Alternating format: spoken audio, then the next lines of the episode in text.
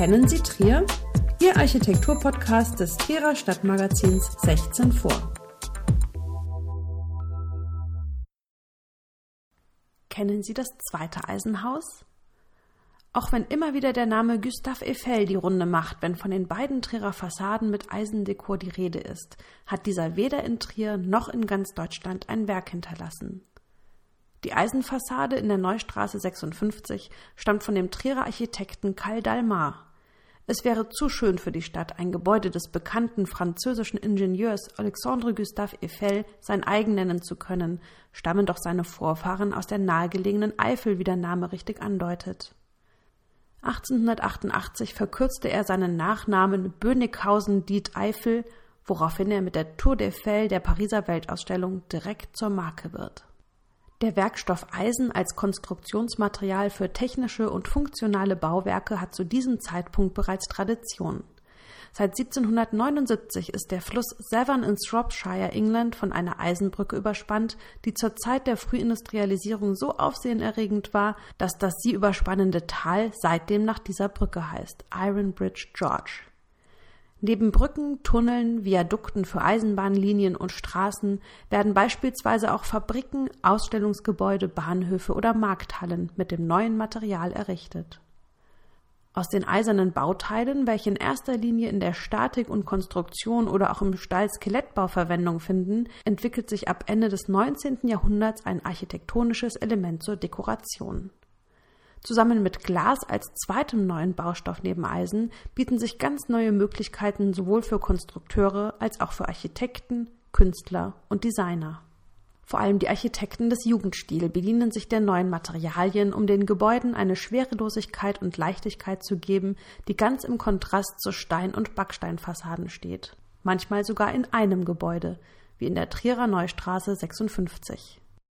Von der Innenstadt kommend fällt einem als erstes die markante Höhe des Wohn- und Geschäftshauses ins Auge.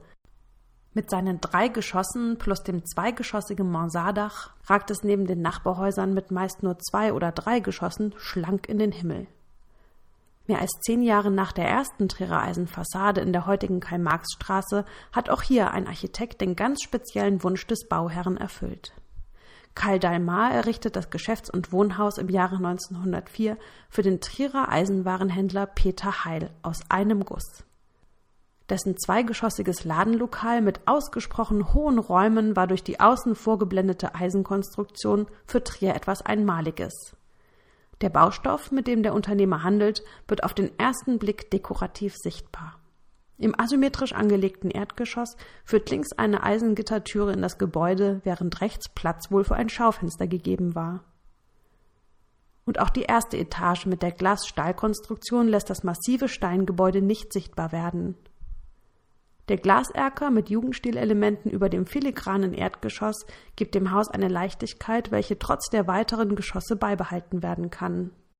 Auf dem zentral ausgerichteten gläsernen Erker ruht der zur niedrigen Wohnetage gehörende, mit floralen Motiven gestaltete kleine Balkon, der das Eisenmotiv nach oben führt und den Übergang zur Sandsteinfassade mit verputzten Flächen bildet. Ab hier ist die Fassade streng symmetrisch aufgebaut. Die drei Rundbogenfenster mit darüber liegendem geschwungenem Dekor bestimmen zusammen mit dem aufwendig gestalteten Sandsteinfries die Gestaltung dieser Etage. Auf dem Fries, welches einen Kniestock dekoriert, um die Höhe des Dachgeschosses zu vergrößern, sind symmetrisch angeordnete Wappenfelder, Putten und Blätterranken zu finden. Rechts und links flankiert werden die in der Mitte unterbrochenen Felder von zwei geschmückten Frauenköpfen, welche den Abschluss der seitlichen Sandsteinlisenen der Fassade unter dem Kniestock bilden. Im Kniestock selbst sind rechts und links des Frieses jeweils zwei stilisierte Sonnenblumen in den Sandstein gehauen. Diese typische Dekoration des Jugendstils ist jedoch nur schmuckendes Beiwerk für die Elemente, welche neben der Glasstahlfassade nochmals Bezug auf den Eisenhändler nehmen.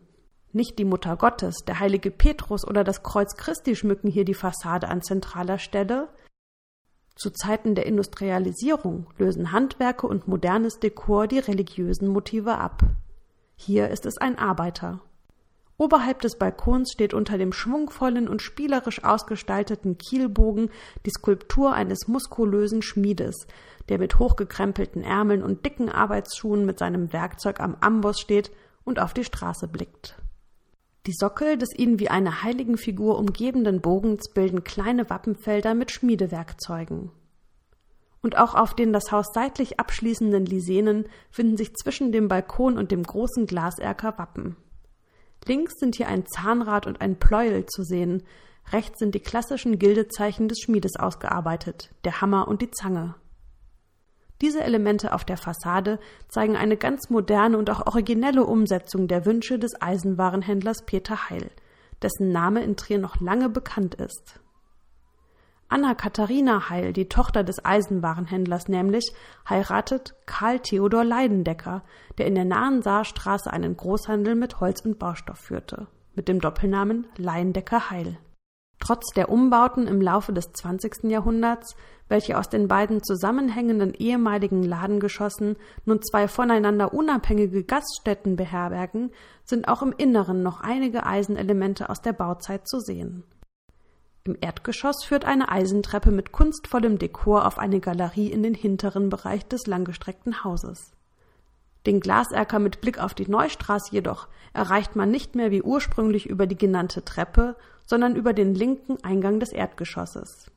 Somit ist das für Trier einmalige doppelgeschossige Ladenlokal sowie die ursprüngliche Fassade als solche nur noch im Ganzen zu beschreiben, aber leider nicht mehr zu sehen.